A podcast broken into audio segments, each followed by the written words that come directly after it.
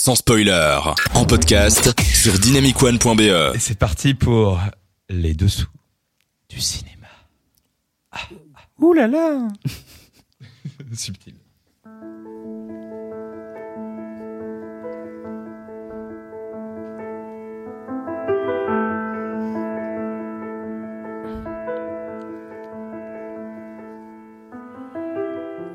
Ha, ha, ha. Voilà le son que devraient habituellement faire les gens quand ils regardent une comédie. Malheureusement, souvent, le son qui sort de leur bouche ressemble plutôt à des Oh non! ou les Ah, c'est mauvais! ou encore Allez, zap! Ce à quoi leur voisin au cinéma répondra Mais fermez-la, bon sang! Heureusement pour nous, il y a deux frères qui n'ont pas le même nom, c'est euh, l'appellation que Jean-Pierre Bacry leur a donnée, qui doivent visiblement connaître la formule secrète du rire. Eric Toledano et Olivier Nakache. Pas Géraldine, hein, parce que ça, c'est sa sœur. C'est c'est comme Marlène. Bref. Euh, J'ai donc essayé de découvrir ce secret. Euh, à, moins bien sûr que vous connaissez déjà le, le secret. Hein. Oui, oui, oui. oui. Non, Euh, oui, tout non à fait. Ouais, Bah, parce que sinon je fais pas ma chronique. Hein, Moi je a connais, de- mais je peux pas le dire. On Ah, peut détruire sa vie, là. Bon, depuis sept films, le duo nous a fait rire et pleurer avec une dextérité hors norme. D'après mes recherches, le secret se trouverait dans la musicalité du dialogue ou bien dans le timbre de la voix qu'ils repèrent chez leurs comédiens. Par exemple, en casting, Toledano Nakash ou Nakash Toledano, ça marche dans les deux sens, ils ferment souvent les yeux pour voir, enfin, euh, avec euh, leurs oreilles du coup, si les acteurs sonnent juste. Ça, c'est un truc que j'avais jamais entendu. D'ailleurs, quand ils se sont rencontrés vers 16-17 ans en colonie de vacances, ils ont découvert qu'ils avaient, en plus de leur passion démesurée pour le cinéma, une folie en commun.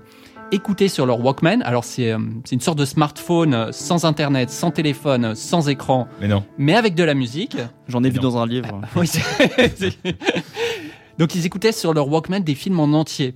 Euh, ils connaissent donc des tas de dialogues de comédie par cœur et euh, ils se sont habitués au rythme et à la musicalité des dialogues de ceux-ci. D'ailleurs, Eric est d'ailleurs euh, donc un énorme mélomane et on le ressent dans le, le choix de ses BO. Mais je m'égare. Donc après avoir constaté que faire assistant personnel de Béatrice Dalle, c'était pas trop leur truc, ils ont commencé à écrire. Et comment d'après vous? Comment est-ce qu'ils se sont commencés à écrire? Avec À un stylo. Exact. À Quoi quatre d'autre? mains. À quatre mains, ouais. tu vois Euh, en faisant des trucs pour la télé. Public? Canal Plus. Moi j'aurais dit avec les pieds, mais. euh, Bah ouais, c'est plutôt ça en fait, hein, euh, parce que euh, ils ont pas vraiment réussi du premier coup. On peut dire que ce duo de réalisateurs, aujourd'hui intouchable et tellement proche, ils sont tellement connectés qu'ils arrivent toujours en même temps au bureau, hein, ou bien alors ils ont deux minutes d'écart. Ils n'ont pas que connu des jours heureux.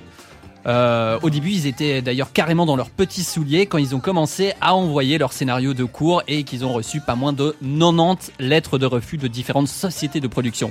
Donc en résumé, c'est pas parce que vous allez en colonie que vous allez réussir dans le cinéma. C'est des lettres qu'ils ont accrochées à un mur pour euh, bah, de décorer leur bureau, je suppose. Et ensuite, ils ont rassemblé des fonds, euh, 30 000 francs français, en faisant 50 petits boulots différents, euh, comme euh, DJ dans les mariages, euh, serveur. Ça vous rappelle peut-être euh, le film euh, Le sens de la fête. Ils ont utilisé cette expérience pour leur écriture. Et donc, ils ont fait ces 50 petits boulots pour récupérer la thune pour, euh, pour tourner leur premier cours, le jour et la nuit. Mais ça s'est pas très bien passé, c'est la moins, moins qu'on puisse dire. Eric raconte. Je vais vous dire, il y a un truc, même on en a beaucoup rigolé. Hein. On a fait une projection pour inviter tous les gens qu'on connaissait à voir le film. Et là, on a compris un truc essentiel. Je le dis à, à tous les gens qui un jour font un truc artistique. Quand vous sortez d'une projection et que personne ne vous parle de ça, c'est mauvais signe. personne ne nous en a parlé. Dit, mais on a comparé après. Je dis, mais ta, ta- même ta tante, ils ont tous dit alors, qu'est-ce que t'as fait pour les vacances et, et, et de vous en êtes où de ça? C'est-à-dire que c'est carrément, c'est presque la gentillesse, mais c'est une omission totale de ce pourquoi ils étaient venus. C'est-à-dire, on leur a présenté un film qui dure 10 minutes, qui est une cata. Conclusion, tout était mauvais, mal entouré, mal casté, mal écrit. C'était une sorte de sans faute de la nullité. Du coup, bah, ils ont tout bien regardé, ils ont tout analysé, ils ont repris le boulot depuis le début, en allant voir premièrement ce qui se faisait dans le cinéma, euh, pardon, dans le one-man show au théâtre euh, à Paris. Là, ils ont fait la connaissance de quelques types euh, vaguement marrants comme Gad Elmaleh, Jamel, Ouais. euh, Roche Dizem. Ça a donné naissance au court-métrage Les Petits Souliers et ça leur a enfin appris à écrire. Et le reste, comme on dit à Las Vegas, euh, reste à Las Vegas. Euh, non. Euh, par contre, en gros, ils écrivent un premier long métrage pour Gérard Depardieu et Daniel Auteuil. Je préfère qu'on reste amis, Ah, mais c'est avec, c'est avec la récréation de cette écriture. Donc, au soir, quand ils avaient fini d'écrire, ils écrivaient un autre film, un petit film qui s'appelle Nos jours heureux. Et c'est là que le box-office commence à exploser. Suivront euh, après euh, Intouchable, euh, un, un petit film peut-être, vous avez entendu parler vaguement, euh, Le sens de la fête, hors norme, et maintenant la deuxième saison sur Arte d'une série pas du tout marrante, par contre, en thérapie, qui parle de, de, bah, de thérapie. Wow. Et, et si vous rêvez d'en savoir plus sur ce duo comique, bah franchement, c'est vraiment pas compliqué. Internet, c'est comme un puissant fond euh, d'interviews de ces réalisateurs aux, aux cheveux assaisonnés. De quoi rajouter un peu de piment dans votre vie. Mais, mais Thierry, la formule en question, c'est quoi du coup? Euh, la, la formule. la formule du rire. Ah oui, alors ah oui, c'est vrai. Bon alors j'ai écouté blindé d'interviews, hein, mais euh, il t'explique pas en fait. Par contre, j'ai trouvé un mec. Il s'appelle Steve Kaplan. C'est un brillant théoricien. Comment C'est un, br- c'est un brillant théoricien hollywoodien de la comédie qui a répondu dans son ouvrage Les outils de la comédie, sauf que ben on m'a pas rendu mon livre, donc euh, je me souviens plus Où des est-il réponses. Je me demande vraiment où est ce livre. hein. Je- J'espère que tu retrouveras ton livre, Thierry. Merci.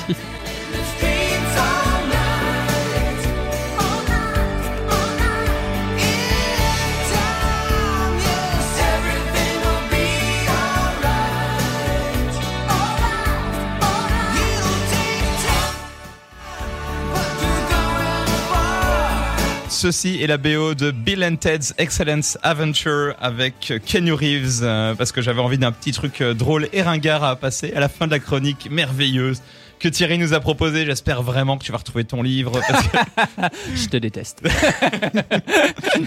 C'est incroyable parce que moi j'ai l'impression que c'est un peu euh, comme des, des euh, comme le réalisateur de Dune là, euh, Denis Villeneuve. J'ai l'impression que ils arrivent à allier à la fois exigence artistique et en même temps blockbuster. Euh, mais dans l'humour ici avec des, des, des films comme Le Sens de la Fête ou Intouchable qui font beaucoup d'entrées et en même temps il y a quand même une certaine exigence artistique derrière. Moi, j'ai envie de juste parler de, de cet exemple quand ils, quand ils avaient fait euh, tourner euh, Je préfère qu'on reste amis. Oui, aussi. Ça, c'est plus tard. Euh, je préfère qu'on reste amis et euh, que euh, ils avaient fini le, le- le scénario de Nos jours heureux. Et là, ils se sont dit, tu vois, je préfère qu'on reste amis. C'est vraiment un film de cinéphile et euh, et Nos jours heureux, ça avait l'air d'être un truc un peu pour gosses, quoi. Mhm. Et donc ils étaient un peu là, ouais bon, euh, on va pas trop continuer dans ce film. Et tout le monde autour d'eux euh, leur a, euh, les a vraiment encouragés à sortir ce truc parce qu'ils avaient de l'or entre leurs mains. Et en fait, euh, ce que je veux dire par là, c'est que euh, ce qu'ils ont fait vraiment avec leur cœur, euh, un peu moins qu'avec leur tête, mais c'est ça qui a marché. Et donc l'exigence dont tu parles, elle vient de, de l'identification totale qu'ils ont à leur sujet. Pour hors norme, par exemple, la sauce dont ils, ils parlent dans, dans, dans le film, ils la connaissent depuis 20, 20 ans au Mhm. moment où ils écrivent l'histoire. Donc c'est vraiment des, des sujets qui leur, tient, euh, qui leur tiennent hyper fort à cœur et c'est comme ça à mon avis qu'ils arrivent à cette exigence. Génial. On va passer le test quand même, FX. Est-ce que tu aimes bien ce genre de cinéma là Euh, oui, oui. euh, Qu'est-ce qui te plaît dans ce cinéma là 50 euros. Passe-lui, passe-lui vite, passe-lui vite. Le sens de la fête, par exemple, est-ce que c'est un film que tu reconnais euh, le talent derrière? Je ne l'ai pas vu. euh, Lequel, lequel t'as vu du coup? J'ai vu Intouchable. bah, Intouchable, bien. Intouchable qui est bien, mais est-ce qu'il y a des gens qui ont été déçus en mode c'est pas une comédie en fait, ou c'est quand même. euh, J'ai trouvé que les ficelles étaient un peu grosses en termes d'écriture, euh, de, enfin, de différenciation des personnages. C'était un peu, un peu gros quand même. euh, Ah ouais? bah, bah, je- L'opposition est un peu caricaturale. C'est bon sentiment, quoi. hein, C'est c'est un film bon sentiment. Mais Alors, alors on a bien écrit. Je crois que le public Le essaye de public dire essaye quelque de dire chose. Il est en train d'essayer de se- de s'égorger avec cette information. S'énerve. Oui, c'est complètement surévalué. C'est effectivement tout plein de bons sentiments. Euh, c'est de, de, de l'humour euh, sans en être. Je pense que Intouchable, ça a le mérite d'avoir été bien casté avant tout et que c'est ça qui a fait euh, le succès du film et qu'avec un autre casting et exactement le même scénario, ça aurait pu passer. Enfin, la France serait passée complètement à côté et ça a aussi le mérite d'être sorti à un moment donné où où il y avait de la place pour ce film, mais c'est un, enfin, c'est un succès de, de circonstances avant Ouais. tout. Et, euh, Et qui n'a pas et- marché aux États-Unis d'ailleurs. Ouais, ouais, et- oui. Et le, et le sens de la fête, c'est pareil. Enfin, moi, je trouve ça Oh les pieds. Non, il est trop Alors je reprends parce que là ça devient un petit peu Et, je rajoute, et je rajoute que ce, ce remake, le remake américain n'a pas fonctionné, alors qu'à côté de ça, la, la famille Bélier a eu un remake qui est devenu Coda et qui a eu l'Oscar du meilleur du meilleur film. Alors que c'était même pas une comédie pour moi, c'était même pas drôle. Le public veut reparler. La famille Bélier est avant tout un remake d'un film allemand Quoi des années 90. Oui. Attends, Wow. donc Y un a trop film d'infos, là. allemand, donc un remake français, puis un remake Américain. américain, qui a- obtient l'Oscar. Oui. Ok. Ouh. Et qui n'est même pas drôle. C'était donc une, une bonne histoire au départ, hein, visiblement, puisque, puisque ça a marché chez, chez tout le monde. Waouh. Et euh, réaction du par rapport à la remarque du public sur euh, les films de. Bah, je sais qu'à l'origine, ils avaient prévu euh, Daniel Auteuil. Est-ce qu'avec Daniel Auteuil, ça aurait marché, tu penses Public? Moi, je les confonds, donc euh, ça, c'est un peu. Et toi, Mathias, euh, les Euh, films de Nakash et Toledano? Mais je crois que j'en ai vu trois du coup. Euh, Intouchable, Le sens de la fête et les, Nos jours heureux. Nos jours Mhm. heureux, c'est sympa, c'est mignon quoi, mais sans plus. Intouchable, j'ai trouvé ça un peu bon sentiment et tout, mais bon, il y a quelques scènes un peu euh, vraiment touchantes. Et, mais Le sens de la fête, je crois que je l'ai vu dans un avion. Ah ouais, mais et ça, ça aide m'a pas, ça. beaucoup plu. Et en fait, ça m'avait fait beaucoup penser aux films genre La vérité si je mens et des trucs comme ça. Ouais, Et c'est un humour très spécifique et un peu différent de leurs autres films, et c'est pour ça que je l'aime bien. d'accord. Eh. Euh, pour ma part, moi, je suis, je suis, ouais, je suis, je suis vraiment très fort client de, de leurs films. Je trouve ça extrêmement drôle et, et touchant. Et, euh, et ce truc qu'ils essayent de faire, de rassembler des gens euh, a priori non rassemblables, c'est peut-être ça qui vous dérange. Je trouve qu'ils le font assez bien, quoi. Le- Ces films leur, vous i- dérangent. leur, leur idée, c'est euh, voilà, ils sont très différents, mais regardez.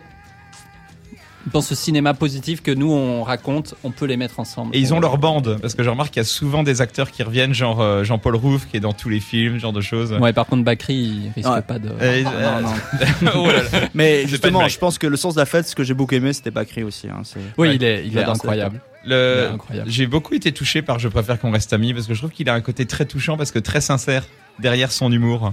Je le trouve un peu lent. Il est bien, mais il est un peu lent. C'est leur premier, quoi. Et Fix, tu leur donneras encore une chance, tu penses, au film de Nakash et Toledano? Je regardais le sens de la fête probablement du coup pour essayer. Mais... Dans un avion. hein. ouais, c'est la me- les meilleures Sinon- conditions pour le voir. Sinon, ça ne marche pas.